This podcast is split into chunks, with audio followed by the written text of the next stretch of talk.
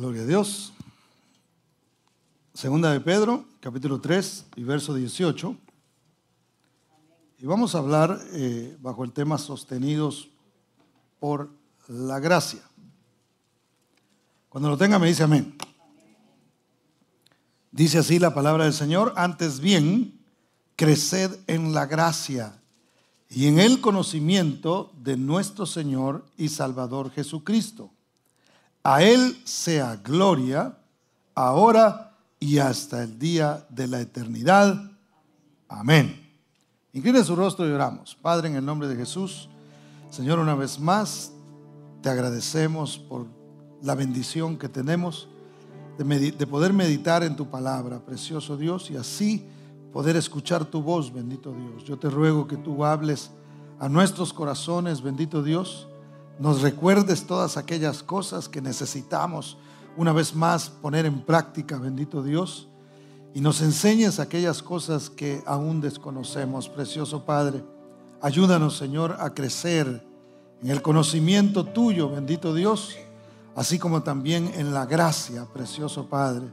En el nombre bendito de Cristo Jesús, Ponemos en tus manos, en manos de tu Espíritu Santo, este momento maravilloso, precioso Padre. Y te rogamos, Señor, que tu Espíritu sople sobre nuestras vidas y así transforme, cambie nuestra manera de pensar, bendito Dios, y así cambie también nuestra manera de vivir.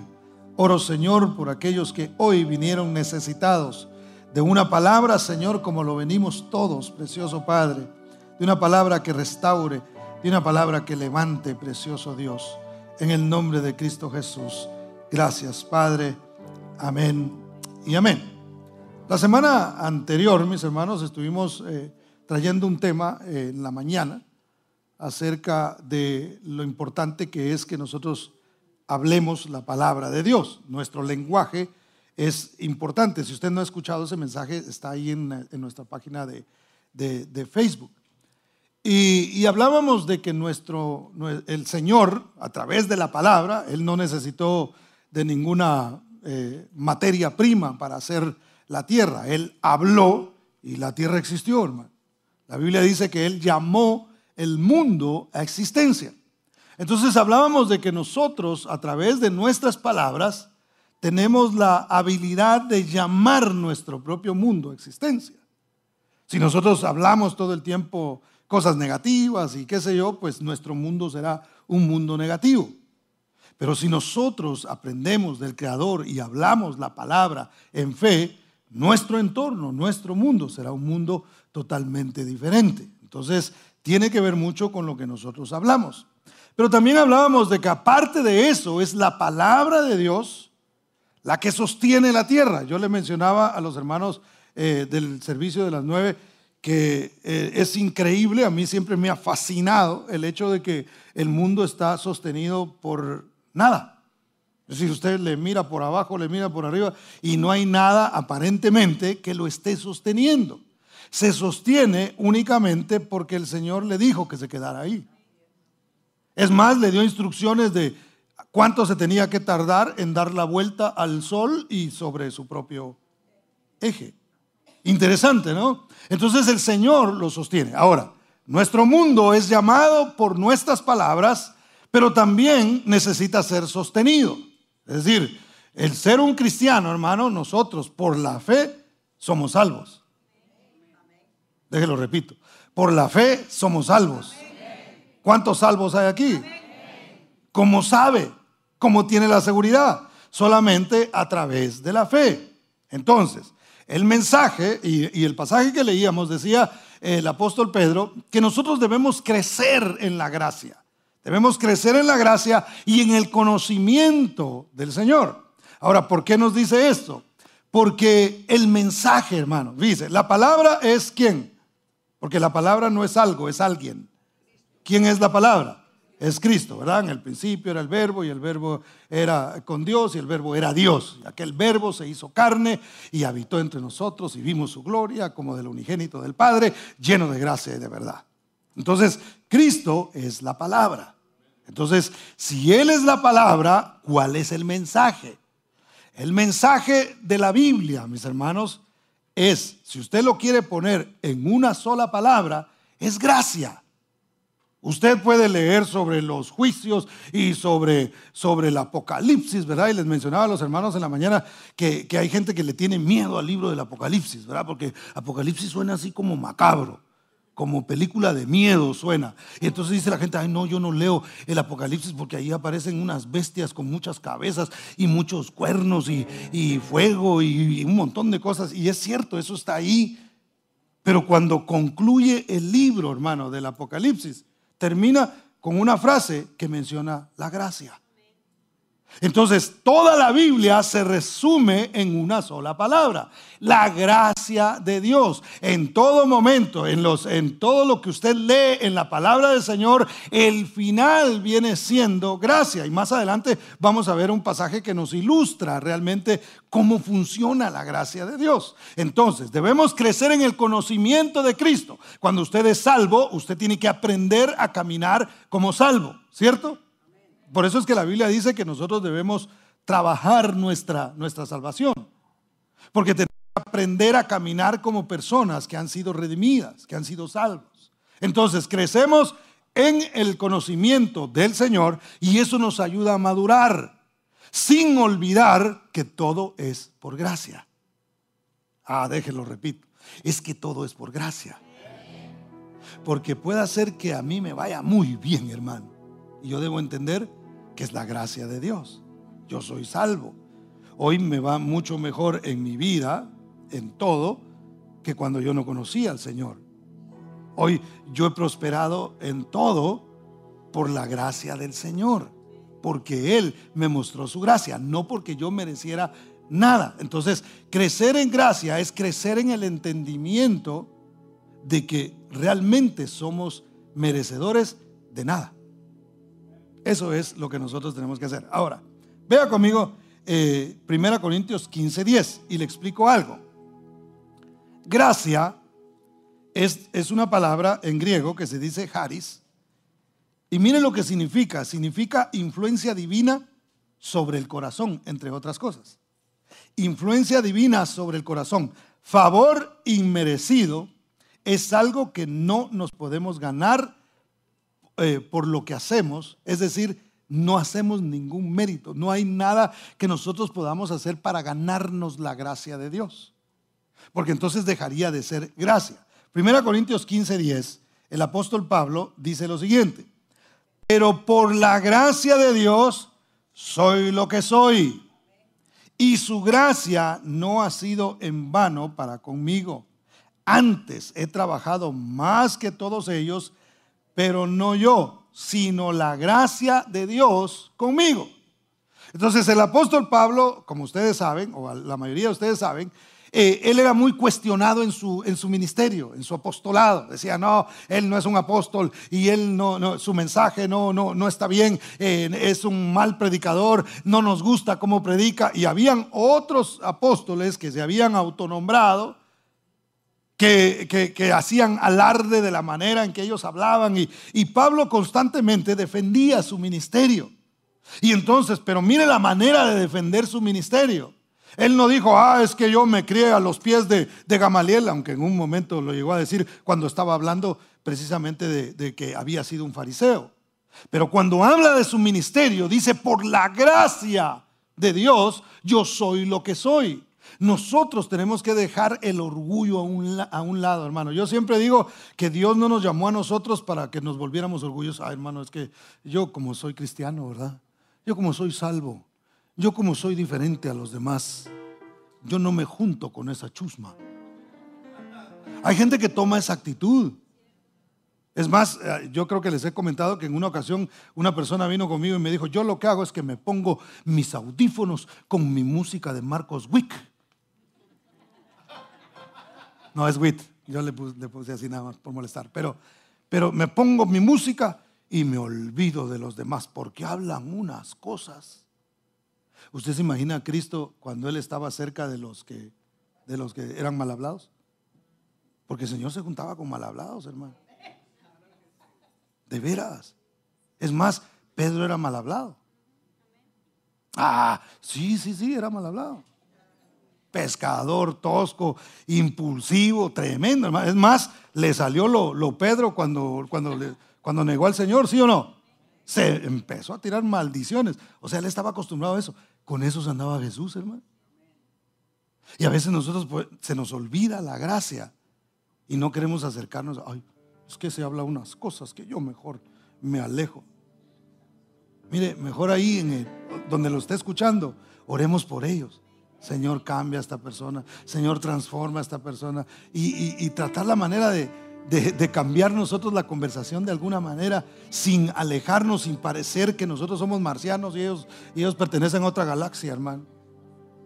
Entonces nosotros no debemos olvidar la gracia, no debemos enorgullecernos de lo que Dios ha hecho con nosotros, no debemos olvidar que si no fuera por la gracia y la misericordia de Dios no estaríamos aquí. Fue su gracia la que nos rescató, fue su gracia la que nos levantó, fue su mano la que se extendió de misericordia para sacarnos a nosotros de donde nosotros estábamos. Y a mí me llama la atención que el apóstol Pedro le diga a la iglesia, crezcan en la gracia, crezcan en el entendimiento y en el conocimiento de lo que es realmente la gracia. No se olviden nunca de dónde ustedes salieron, de dónde el Señor los sacó. Eso nos puede ayudar a nosotros a mantenernos, porque mire, pasa el tiempo a veces y Dios nos prospera en todas las cosas.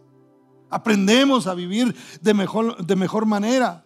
Aprendemos a tener una vida en paz. Por nosotros no es, hermano. Mire, yo siempre les he comentado a ustedes que yo soy hombre de paz. No por naturaleza, sino porque Dios me ha dado la, la- la bendición de ser así. No me gustan los pleitos. No me gustan las discusiones, aunque a veces tengo que participar de alguna. A veces tengo que hablar de alguna cosa. Soy una persona que me gusta estar contento. Me gusta ser feliz. Yo creo que si conocí a Cristo es porque Él quería que yo viviera vi- feliz, que yo estuviera contento. No tiene problemas, pastor? Sí, tengo muchos a veces, pero sigo siendo feliz.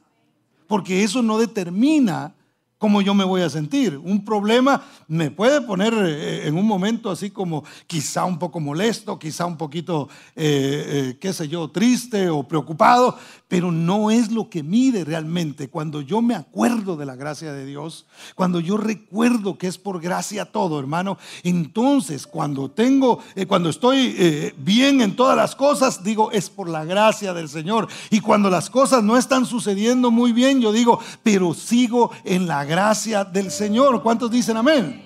Fíjese, y Pedro era alguien que tenía licencia para hablar de la gracia, hermano. Como la tiene usted y la tengo yo.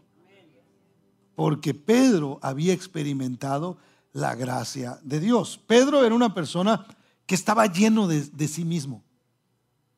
No sé si usted a veces se ha sentido así como lleno de usted mismo.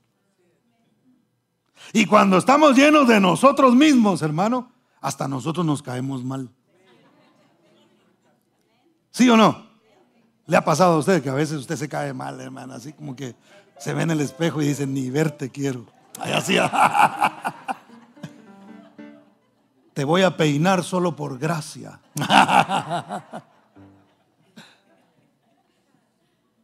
Cuando estamos llenos de nosotros, hermano, es cuando se nos olvida que todo es por gracia. Y Pedro era una persona así. Él se interesaba por lo de él y lo de él. Y si era eh, algo que, que era hacia los demás, de todas maneras tenía que ver con él. Porque él mismo le dijo al Señor Jesús, yo no te voy a abandonar, le dijo. Yo no te voy a dejar. Y usted conoce esa historia y aquí la hemos, la hemos hablado muchas veces. ¿En qué estaba? Él no estaba pensando en el Señor. Él estaba pensando en lo fiel y lo fuerte y la fuerza de voluntad que él tenía para que las cosas cambiaran. Él estaba pensando en él mismo. Y el resultado fue que negó al Señor tres veces. Y todavía con eso, hermano, mire, se volvió otra vez. Es más, llegó un momento en el que Pedro dijo, yo para esto no sirvo. Esto de ser cristiano a mí no se me da. Me voy a regresar mejor a pescar, aunque ya el Señor lo había llamado y le había dicho, deja de estar pescando porque yo te voy a hacer un pescador de hombres. Yo tengo un ministerio para ti, yo tengo una misión que te voy a entregar en tus manos. Y él dijo, como yo no lo logré, como no puedo cambiar, como negué al Señor tres veces, yo ya no califico para lo que el Señor me llamó. Pero el Señor le dijo, pues es que no califica a nadie. Y entonces lo fue a buscar y cuando se encontró a Pedro por allá pescando, usted conoce la historia, lo llamó y le volvió a rectificar. Yo te llamé a ti, Señor, pero te negué tres veces.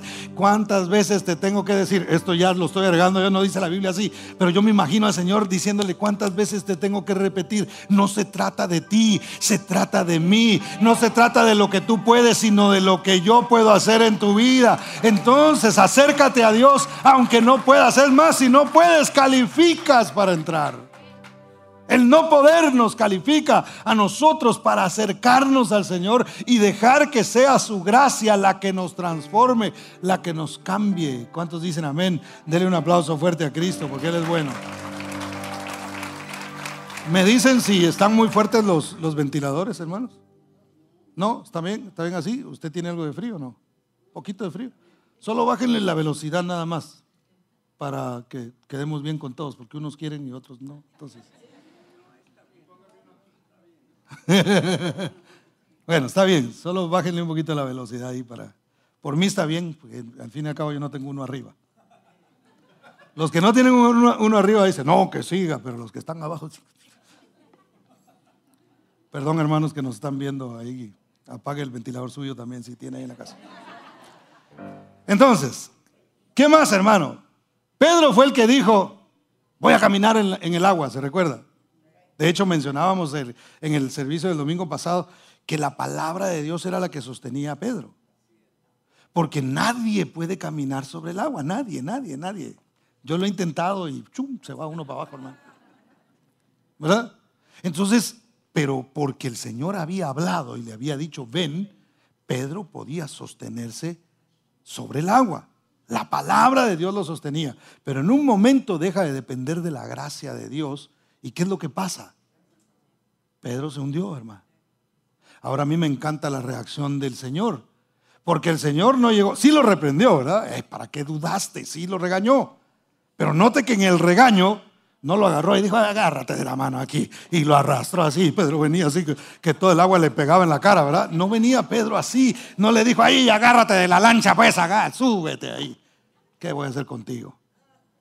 Sino que dice la Biblia que lo levantó, porque dudaste, pero donde lo estaba reprendiendo, lo estaba levantando y lo estaba poniendo otra vez en el agua y diciéndole, ok, vamos platicando de regreso. Para, y volvió a entrar al, al arca, hermano, a la barca, perdón, ya caminando otra vez sobre el agua. Entonces, ¿qué quiere decir eso? Pedro experimentó la gracia del Señor. No merecía él eh, haber caminado sobre el agua porque ya había dudado. Era como para que el Señor dijera, ya te di la oportunidad, no la aprovechaste, nada de mi hijo para allá. Y sin embargo lo volvió a poner otra vez ahí y volvió a guiarlo hacia donde tenía que ir. Eso es la gracia.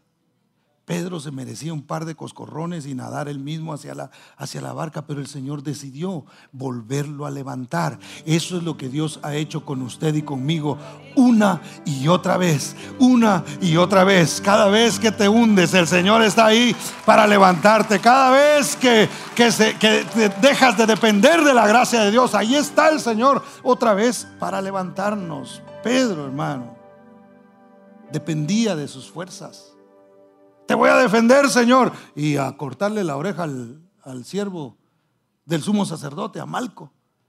Y sin entender que no, no era con sus fuerzas, sino con la gracia de Dios. Entonces, crecer en gracia, una vez más, es el reconocimiento de que todo lo que tenemos, emprendemos o logramos es por la gracia de Dios.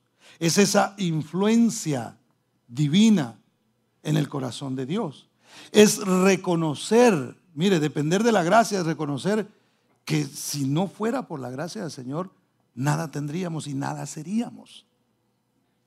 Yo siempre digo que esta generación tiene un problema serio. Y el mundo le metió mucho a esta generación la idea de que se lo merece todo. Sé quién tú quieres ser, lo que tú te sientas.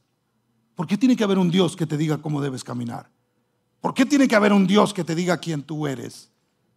Bueno, porque nos conviene, pero ellos no lo ven así. Sé tu propio Dios, le están diciendo a la gente. Sé tu propio Dios, camina como tú quieras, llámate como tú quieras, ponte, si Dios decidió que vinieras así, o como le habla, lo hablan ellos, la naturaleza te hizo de este lado, pero si tú te sientes otra cosa, sé otra cosa. Eso le dicen a los jóvenes, hermano. Y entonces, no solamente en lo que es obvio, pero en muchas cosas, los jóvenes eh, en este tiempo han crecido. Eh, eh, cuando hablo de generación no me refiero a todos, me refiero a que una muy extensa mayoría ha, crecido con esto, de que se merecen todo, de que nadie debería decirles nada, que sus padres no deberían de, corregirlos. si tu padre te dice, ve en contra de lo que te dice tu padre. Hace poco salió una película, no sé si se recuerdan, donde unas, muchachitas eh, iban a hacer bailes exóticos y no, habían llegado ni siquiera, ni siquiera eran, eh, creo que eran eh, preteens. ¿Cómo se dice eso en español? Perdón, se me olvidó. Eran preadolescentes, preadolescentes, hermano. Y ya querían andar haciendo. Y no le hagas caso a, lo que te dicen tus padres. Ven contra de lo que te. Eso ese es el mensaje de esa película. Y lo que han hecho es que han creado una, una generación, hermano, que no se puede defender por sí misma. Que sí tienen ciertas libertades porque pueden hacer lo que ellos quieren, pero siguen buscando ayuda porque no la encuentran siguen sin encontrar lo que realmente necesitan. ¿Por qué? Porque no quieren recibir la gracia de Dios, porque no quieren reconocer que realmente no merecemos nada. Nacimos en pecado, hermano. El salmista decía, en pecado me concibió mi madre. Yo cuando nací ya nací con ese, esa marca, hermano, y usted también. Y hemos tenido que luchar con eso, pero no es hasta que reconocemos y decimos, yo soy un pecador, realmente no no, no, merezco nada, pero hay uno que me está diciendo, yo te voy a dar de mi gracia y te voy a salvar y te voy a rescatar y lo que logres mientras siempre eh, eh, reconozcas que soy yo el que te lo doy, seguirás hacia adelante y lograrás muchas cosas. ¿Cuántos dan gloria Señor, hermano? Entonces, mire, el, el mensaje hoy día sigue siendo el mismo. El mensaje, la palabra es Cristo y el mensaje es gracia. Pero yo no puedo recibir una gracia que no necesito o que pienso que no necesito. ¿Cómo recibo una gracia si no reconozco? ¿Cómo recibo la gracia de Dios y el perdón de Dios si no, si no reconozco que soy pecador? Si no reconozco que realmente he fallado y que necesito el perdón de Dios para yo estar bien con el Creador y entonces encontrar la paz que necesita mi alma. Porque lo que buscamos nosotros en otro tiempo era precisamente al Señor.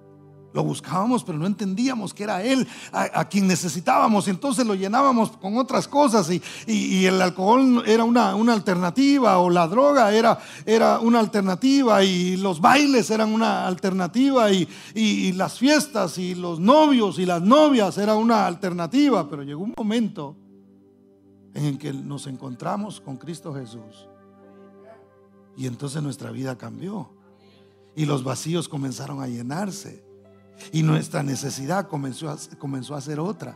Y entendimos que a quien realmente necesitamos es a Cristo Jesús. Hermano, estar bien con el Señor es nuestra paz estar en paz con Él, reconciliados con Él. Esa fue la misión del Señor. Es más, a nosotros nos dio, dice la Biblia, el ministerio de la reconciliación. No la reconciliación entre nosotros solamente, sino la reconciliación con Él. Reconciliados con Dios. Pónganse eh, al nivel de Dios en ese sentido. Pidan perdón, arreglen con Él sus asuntos y entonces van a recibir la paz que tanto han buscado. Entonces yo hablo hoy, no solamente este grupo de personas que están aquí, pero todos aquellos que nos están escuchando a través de las redes sociales. Necesitas a Cristo hoy, mañana y lo necesitarás siempre. Es por gracia, recibe de la gracia el regalo que Dios te está dando de la salvación. ¿Cuántos dicen amén? ¿Cuántos dicen amén, hermano? Entonces, ¿cómo nosotros podemos saber si una, aquí entre, voy a hacer un pequeño paréntesis, ¿cómo nosotros sabemos si una, una eh, doctrina es buena. ¿Cómo nosotros podemos saber? ¿Cómo usted identifica una doctrina que es de Dios y una que no es de Dios?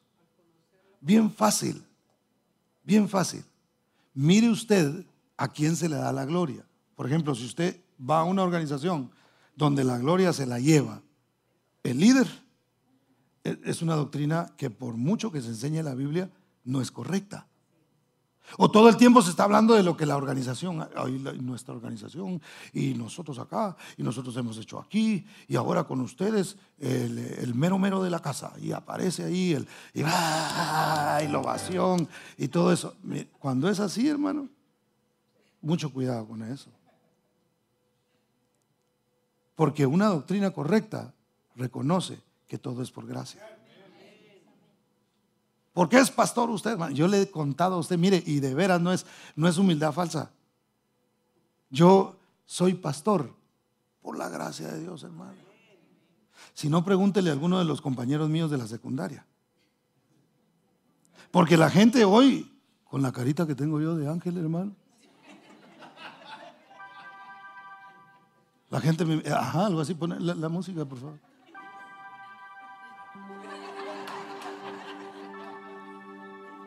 Y la gente dice, no, no, no, sí, sí, sí, es un santo. Pero pregúntele a mis compañeros de la secundaria, van a decir, ¿qué? Pastores. Ese. No, hombre. Y le pueden dar mi currículum. ¿Verdad?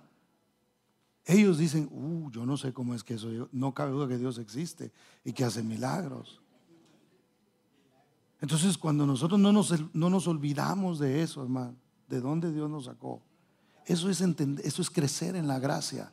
Por más que nosotros crezcamos en conocimiento, crezcamos también en la gracia. El conocimiento de Dios debe ir acompañado de la gracia. Todo es por gracia. Lo que sé es por la gracia de Dios. Lo poco, lo mucho que sepa es por la gracia de Dios. Lo poco, lo mucho que haya alcanzado es por la gracia de Dios. Si tengo la oportunidad de pararme aquí y dirigirles a ustedes y hablarles de la palabra del Señor, no es porque yo sea mejor que ustedes, es por la bendita gracia de nuestro Dios que nosotros estamos aquí. ¿Cuántos dicen amén, hermano? Porque mire, yo conozco el otro lado también, la otra forma de hacerlo. Donde uno, ay, ese, cuidado que se camina en el aire, ¿verdad? Y todo el mundo está atento y todo el mundo quiere ser como esa persona. No, no, no, mire, hermano, así no es el Evangelio. El Evangelio no se trata de ningún ser humano cualquiera. Se trata de Cristo Jesús, que era Dios y se hizo carne para venir a rescatarnos a nosotros. Ese es el mensaje puro del Evangelio. Todo es por gracia. ¿Tiene usted algo? Por la gracia de Dios lo tiene. ¿Es usted alguien? Por la gracia de Dios es usted lo que es. Lo llevará el Señor de poder en poder, de victoria en victoria y de gloria en gloria. Será por la gracia y la misericordia del Señor. ¿Cuántos dicen amén? La gracia es la que nos sostiene, hermano. Porque yo necesito que Dios me sostenga siempre. Si usted ha sido bendecido por Dios en cualquier área de su vida, porque no solo, no solo en, finanzas se puede ser bendecido, hermano. Hay diferentes formas de, de ser bendecido. El problema es que a nosotros todos nos gusta en cash, ¿verdad? Y dicen que pronto va a desaparecer. Imagínense cómo le vamos a hacer ahí. Entonces, eh, eh, se puede ser bendecido. Si nosotros estamos en un camino de bendición y gloria a Dios por eso, nosotros tenemos que decir, es por la gracia de Él. Y la gracia nos ayuda a nosotros en los momentos de dificultad. ¿Por qué? Porque nos acordamos que su gracia está con nosotros. Entonces, aunque esté pasando por una situación difícil, voy caminando y voy diciendo, pero es su gracia la que se derrama, pero su gracia está conmigo. Algo Dios va a hacer en el camino, algo Dios va a hacer para levantarme de aquí. Me siento con el agua hasta acá, no importa, así estaba Pedro. Y en su misericordia y en su gracia el Señor lo volvió a levantar, si, si hacemos referencia una vez más a eso. Entonces la gracia es para todo momento. La gracia es todos los días. La gracia es, hermano, hasta el final. Nosotros tenemos que depender de la gracia del Señor. Entonces la palabra nos sostiene. La palabra y el mensaje es gracia. Gracia. Gracia. ¿Cuántos dan gloria al nombre del Señor? Denle ese aplauso fuerte a Cristo. Ahora, ¿cómo crecemos en gracia, hermano? deseando la leche. Mira lo que dice Primera de Pedro, capítulo 2 y verso 2. Primera de Pedro 2.2. 2. Y Pedro, una vez más, hablando de esto,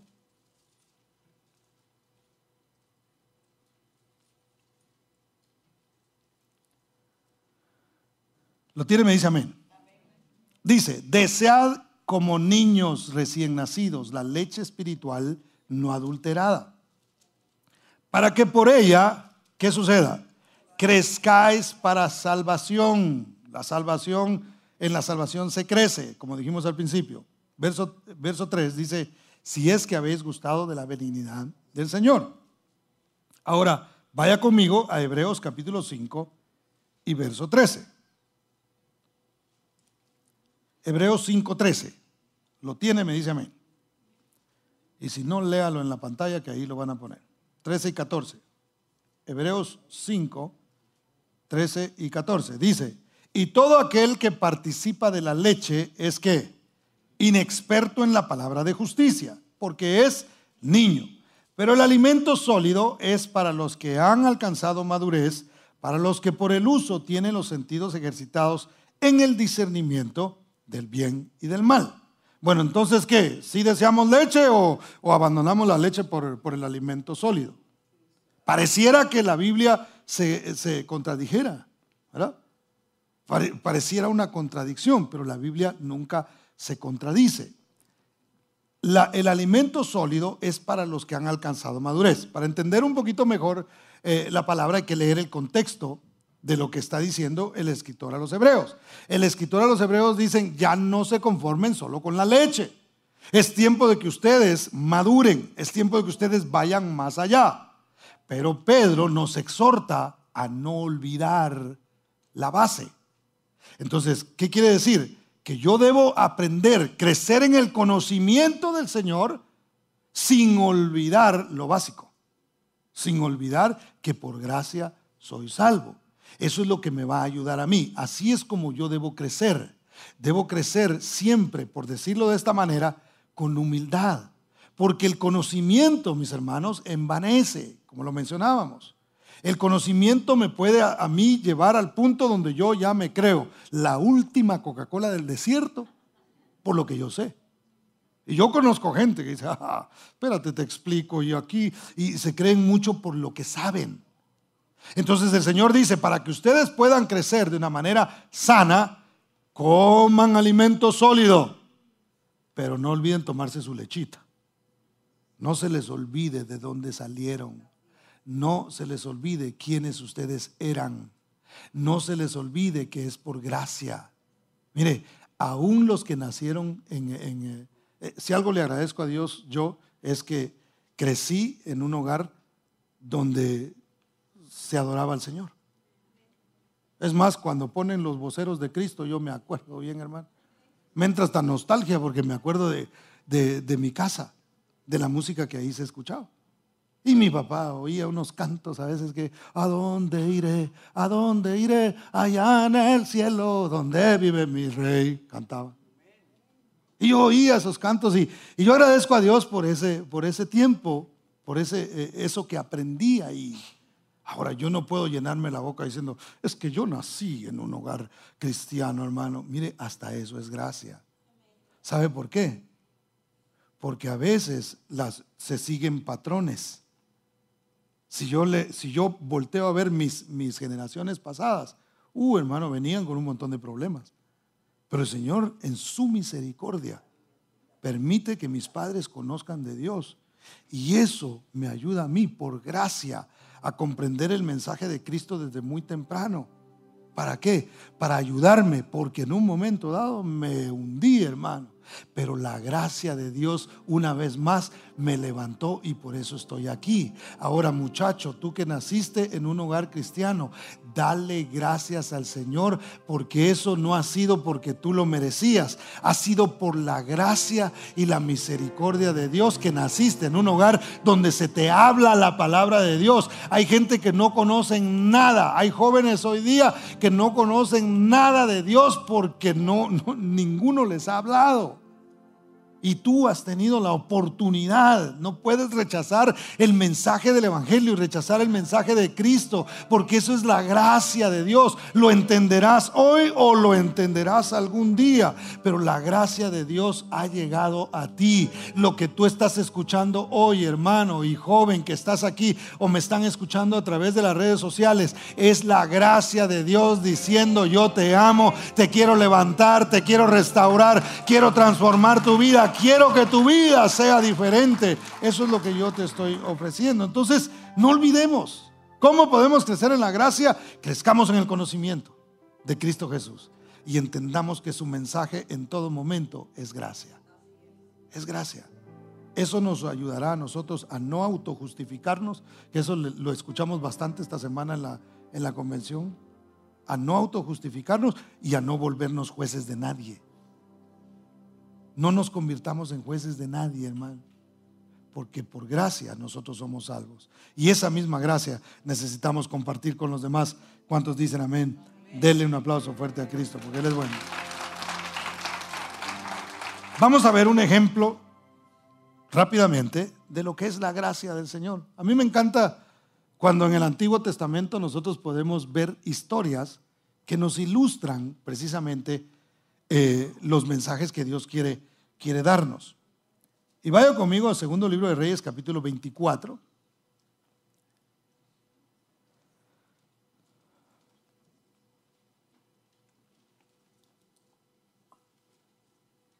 Segundo libro de Reyes, capítulo 24. Y vamos a hablar de un rey que se llamaba Joaquín. ¿Alguien se llama Joaquín aquí? ¿No? Me gusta en hebreo. En hebreo se dice Jehoiakim. Por si alguien está buscando nombre para un nieto, un hijo. Jehoiakim. En inglés sí no sé cómo se lo van a pronunciar, ¿verdad? Va a estar difícil. Pero bueno, este rey, Joaquín, en la Biblia nos habla de los reyes y a mí me encanta porque el Señor eh, eh, como he dicho en, quizá en más de una ocasión, el Señor no encubre, pero Él cubre, Entonces, al no encubrir, él, él habla abiertamente, Dios permitió que se hablara abiertamente de los errores que algunos cometían. Entonces usted puede ver que en cada rey la Biblia dice, este hizo lo bueno, hizo lo correcto delante de los ojos de Jehová. O, hay otros que la Biblia dice, e hizo lo malo delante del Señor. Y este rey, Joaquín, fue un rey malo, hermano. Este era de los que, de los que decían, mire, hay reyes que son buenos, otros medio buenos, unos malos, otros muy malos, y Joaquín, ¿verdad? Mire lo que dice el verso 8 y 9, dice, de 18 años era Joaquín cuando comenzó a reinar. Por cierto, era muy joven. Y luego dice, y reinó en Jerusalén, ¿cuánto tiempo? Tres meses, hermano. Tres meses. O sea, no es que el hombre estuvo ahí muchos años e hizo muchas cosas malas. No, no. Tres meses le bastaron para hacer las cosas mal. Porque a veces para hacer lo malo no se necesita de mucho tiempo. Tres meses, dice la Biblia, que reinó e hizo lo malo. El nombre de su madre fue eh, Neusta, hija de eh, el Natán, ahí hay otros nombres también, de Jerusalén. E hizo lo malo ante los ojos de Jehová conforme a todas las cosas que había hecho su padre. Note, siguió un patrón de su padre y resultó siendo no mejor que su padre, sino peor todavía que su padre. Este era tan malo, hermano, que el Señor le quitó el nombre de él que existía en su propio nombre. Fíjese, usted y yo tenemos identidad en Cristo. ¿Cuántos tienen identidad en Cristo aquí? ¿Cuántos son cristianos en la iglesia? ¿Cuántos son cristianos afuera también? Ah, ¿verdad? Eso nos da a nosotros una identidad. Usted puede decir, yo soy cristiano, o puede escuchar de alguien que dice, él es cristiano. Eso nos da a nosotros una identidad. Entonces, mire, mire lo que dice Jeremías, capítulo 2, perdón, capítulo 22 y verso 24. No pierda segundo libro de Reyes porque vamos a regresar ahí. Pero vea Jeremías 22, 24. El nombre Joaquín, y usted lo puede investigar, créame que yo lo investigué, pero si usted quiere investigarlo, lo puede investigar también. El nombre Joaquín también se decía Jeconías. G, J-E, Jeconías. Y aquí en este pasaje, mire lo que, lo que habla el Señor acerca de Joaquín o Jeconías. Dice, vivo yo, dice Jehová, que si Conías, note que no le llama Jeconías, sino Conías, hijo de Joacín, de Joacín, rey de Judá, fuera anillo en mi mano derecha, aún de allí te arrancaría. O sea, si fuera anillo en mi mano derecha, de ahí, y no le dice, una vez más, no le dice Jeconías, sino le dice Conías. La palabra Ye es la palabra Jehová, es decir, Dios. Él tenía en su propio nombre el nombre de Dios. Imagínense que Dios le quite a uno la identidad, hermano. Usted ha escuchado personas a veces que se dirigen a ellas y dicen, oh, es que él era cristiano antes. Ouch.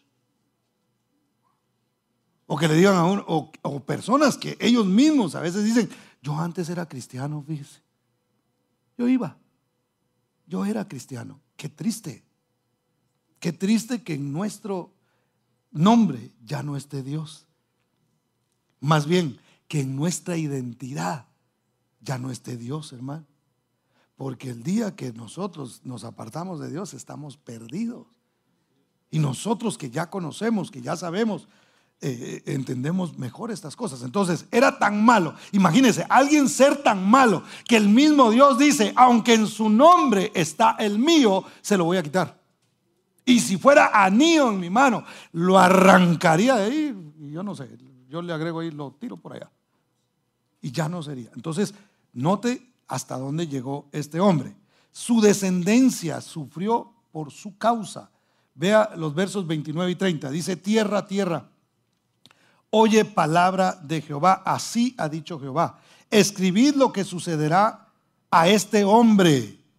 Hablando de, de Jeconías o Conías o de Joaquín, privado de descendencia. Esto era una tragedia, hermano, para los, los reyes de aquel tiempo, porque eso quería decir que ya no iban a continuar, ya no había un legado, ya no se iban a levantar reyes de su, de su descendencia y por lo tanto lo que ellos esperaban era el Mesías. Pero mire, hombre a quien nada próspero sucederá en todos los días de su vida. ¿Nos gusta recibir palabra de Dios? ¿A quién le gusta recibir palabra de Dios aquí, hermano? ¿Algunos de ustedes les han dado una palabra alguna vez? ¿Sí? Qué bonito se siente, ¿verdad? Porque casi siempre son palabras de bendición. Pero ¿a quién le gustaría recibir una palabra así, hermano? ¿A quién le gustaría recibir? Que el Señor, diga, a nada próspero le va a suceder a este. Ah, yo no quiero una palabra así, hermano. Yo sé que usted tampoco, ¿verdad? Y es normal. Es normal que usted no la quiera. Pero entonces, fíjese, nada próspero sucederá en todos los días de su vida, porque ninguno de su descendencia logrará sentarse sobre el trono de David ni reinar sobre Judá. Si algo nosotros anhelamos es bien para nuestros hijos, ¿sí o no? ¿Verdad que sí? Usted quiere que sus hijos sean salvos. Usted quiere, es más, usted quisiera que sus hijos fueran ministros, algunos de ustedes, hermano. ¿Verdad? Anhelamos algo bueno. Imagínese que Dios le diga a alguien, o sea, has hecho las cosas tan mal que no solamente te quito la identidad, sino que aparte de eso, ninguno de tus hijos va a tener esa identidad tampoco. Uy, hermano, a mí no me gustaría que Dios me diga que mis hijos no le van a servir a Él y que esto no va a continuar hacia adelante. Entonces Joaquín, junto a su familia, hermano, fueron enviados, llevados presos por el rey Nabucodonosor a Babilonia. Y ahí pasaron 37 años, dice la Biblia. Él junto con su familia, todos. Después de tener un reinado, después de estar sentado en un trono, después de ser él el que dirigía, aunque hubieran sido solamente tres meses, Nabucodonosor lo toma y se lo lleva preso a Babilonia y lo tiene ahí por 37 años, hermano. Cuando de pronto algo sucede en la vida de él.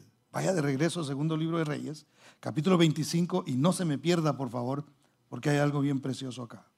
Segundo de Reyes 25, 27.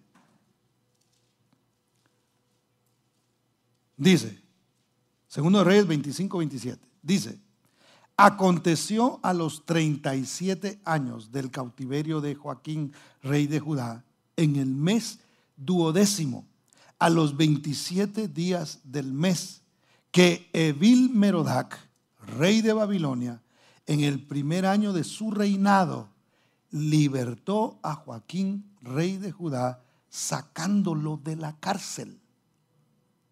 O sea, no había ninguna razón para que Evil Merodac, que era el rey de, Babilonia, que había, eh, que eh, obviamente era descendiente de Nabucodonosor, para que lo sacara de la cárcel. Él simplemente dice, ahí está Joaquín, ahí está Jeconías, ahí está Conías, quien era rey de Judá.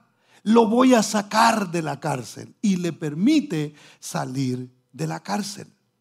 La Biblia dice que usted y yo estábamos atados, estábamos muertos en delitos y pecado, pero el Señor en su gracia y en su misericordia nos sacó de ahí. Algunos de nosotros dependíamos, hermano, de la, de la opinión de los demás, dependíamos de, de vicios, dependíamos de un sinfín de cosas para poder estar tranquilos, aunque fuera un momentito. Y el Señor rompió las cadenas, nos sacó de la cárcel y ahora estamos aquí. Entonces, note, este rey, sin explicación alguna, o sea, no dice ahí, bueno, y como ya llevaba 37 años, entonces eh, Bill Merodac vio ahí que se había portado bien en la, en la cárcel y entonces como se portó bien, pues vamos a sacarlo porque, eh, porque eh, eh, hay que, ya se merece que lo saquen de la cárcel. No hay explicación, simplemente lo sacó. ¿Por qué entendemos nosotros que esto fue un acto de gracia, hermano? Y no de que lo mereciera por lo siguiente, lo sentó en un lugar de honor. Verso 28 dice, y le habló con benevolencia y puso su trono más alto que los tronos de los reyes que estaban con él en Babilonia. O sea, Joaquín no pertenecía a Babilonia. No había sido rey ahí. Estaba cautivo, estaba preso allí. Había hecho mal las cosas. Y Evil Merodac no solamente lo saca de la cárcel, porque si hubiera sido un acto, qué sé yo, de buen comportamiento o algo bueno, él no tenía por qué hacer absolutamente nada más. Simplemente, este está preso, lo voy a sacar, me da, me da eh, lástima verlo ahí, lo voy a agarrar y lo voy a sacar y bueno, de ahí en adelante que vea cómo le hace. La gente que aquí está en la cárcel, hermano, no la sacan y le dicen, bueno, ya te tenemos tu apartamento, mijo, ya te tenemos un carro último modelo, ya hay un trabajo para ti, para que vuelvas a... ¿Verdad que a nadie le... alguien, no, no levante la mano si ha estado preso, pero... Pero si alguien ha experimentado la cárcel, jamás le han hecho eso. Lo sacan y hay que, mire, pero ¿y dónde voy a dormir? Ese no es mi problema, eso eso es, tú tienes que ver cómo sales adelante. Y a este hombre lo sacan de la cárcel y lo sientan, no con los reyes que tenía alrededor, lo sienta más arriba, hermano. Mire, mire qué tremendo. Eso es lo que Dios ha hecho con usted y conmigo. Porque la Biblia dice que sentados estamos juntamente con Cristo. Usted sabe qué era lo que deseaba Satanás. Levantar su trono al lado del del Señor. ¿Sí o no? ¿Verdad que eso quería? Y él decía, ahí junto al, al Altísimo, ahí levantaré mi trono. Fuera de aquí. Lo sacaron, lo desecharon. Y nosotros, hermano, que ni sabemos de cómo está el asunto allá, el Señor nos rescató. Y la Biblia dice que sentados estamos juntamente con Cristo en lugares celestiales, el lugar que el diablo quería El Señor se lo dio a usted y me lo dio a mí. Hermano, ¿qué, qué, Ay, ¿por qué? ¿Por qué? El diablo era un querubín, dicen que era, pero algo hermoso. Y el Señor no se lo entregó a él, nos lo dio a nosotros. ¿Y qué dice usted? Ah, claro, ¿cómo no? ¿Por qué? ¿Por qué Evil Merodac decide agarrar a un rey que llevaba 37 años preso, que no, su reinado no sirvió, que había hecho lo malo, y lo saca y lo sienta ahí, hermano, solo por gracia. No hay explicación, no hay nada que a nosotros nos pueda decir. Pero mire, ¿qué más, qué más hizo? Le quitó la ropa de preso. Verso 29 dice, y le cambió los vestidos de prisionero y comió siempre delante de él todos los días de su vida. ¿Qué hizo el Señor? Le quitó la identidad que usted tenía antes. ¿Cómo le decían a usted antes, hermano? No lo diga. ¿Por qué lo conocía la gente a usted? Algunos de pronto decían, ahí va el borracho. Ay, ¿quién? ¿El marihuano? Algunos, yo oía cuando a la gente le decían así, hermano. Gracias a Dios nunca me tocó un título de esos, pero, pero yo oía cómo le decían a la gente. Y no sé qué, cuál me tenían a mí, pero, eh, pero nuestra identidad era distinta. Y ahora la gente nos ve, o es que él es cristiano, o es que él es un pastor. Ah, es que nuestra identidad cambió. ¿Por qué, hermano? ¿Por nosotros? Por gracia.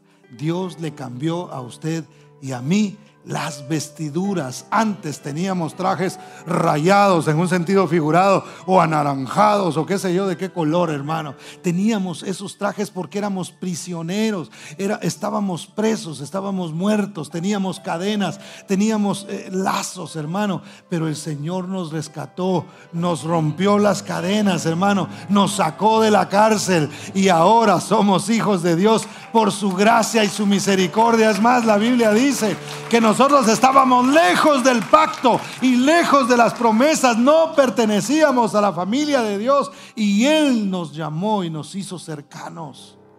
Y hoy le pertenecemos a Él. ¿Cuántos dan gloria al nombre del Señor? ¿Qué más hizo? Le dio el alimento diario por el resto de sus días. Verso 30 dice, y diariamente le fue dada su comida de parte del rey, de continuo todos los días de su vida. ¿Qué hace Dios con nosotros, hermano? Mire, si algo a usted no le gustaba o no le gusta de sus hijos, es que a veces desperdician la comida, ¿sí o no? No, y te lo comes. Y ahí está el muchachito. Y cómete. Esta es la comida que yo hice. O que usted haga comida y la gente no coma, hermano. Ese es un insulto para que cocinó. ¿Sí o no? Es más, hay gente que disfruta eso, hace comida y quiere. Y lo que le gusta ver es que la gente se está comiendo y que le digan, oiga, qué buena esa comida. ¿Sí o no? Nos gusta eso. Cuando yo cocino, que raras veces lo hago, ¿verdad? Lo que espero es que mi esposa me, diga, me diga, gracias, mi amor, ¿qué? ¿Comiste? Ah, sí, comí. Ya veo ahí si el sartén está alterado y digo, sí, sí comió. Me encanta eso. Eh, todos nosotros somos así, los seres humanos. Ahora, ¿por qué a veces nosotros desperdiciamos la palabra, hermano? ¿Por qué a veces no le ponemos atención a lo que Dios está diciendo? Y Él nos está dando de comer. Hoy tenemos una oportunidad que posiblemente en nuestro tiempo dejemos de tener. Y es el podernos reunir para recibir la palabra del Señor. Y a veces desperdiciamos el momento que Dios nos está dando. Hermano, y una, aquí no, pero en otros lados, una salidera y estar viendo el Facebook y estar viendo el, qué sé yo, cualquier otra, para no hacerles propaganda, y estar viendo cuando el Señor está diciendo, hey, yo te rescaté, te saqué de la cárcel, te cambié las vestiduras, te hice sentar donde no merecías ser sentado, te estoy dando el alimento para que dejes la comida sin comértela tenemos nosotros que, decirle, Señor, gracias por la comida. Mire esto que estamos hablando aquí, no son ideas mías, es la palabra de Dios, es la palabra del Señor. ¿Por qué este hombre disfrutó todo eso? Por gracia. Y a mí me encanta porque Dios había dicho, ningún bien le va a pasar a este, ninguna prosperidad. Y no es que el Señor se contradiga, sino está diciendo, este no merece absolutamente nada. Y no sucederá nada en él si no es por mi gracia. Entonces, hermano, nosotros no merecemos ningún tipo de prosperidad. No lo merecemos, a no ser por la gracia del Señor. ¿Cuántos dan gloria al nombre del Señor? Denle ese aplauso fuerte a Cristo. Entonces, la palabra es Cristo y el mensaje es gracia. Crezcamos en el conocimiento de Dios sin olvidar que todo es por gracia. Póngase de pie, por favor.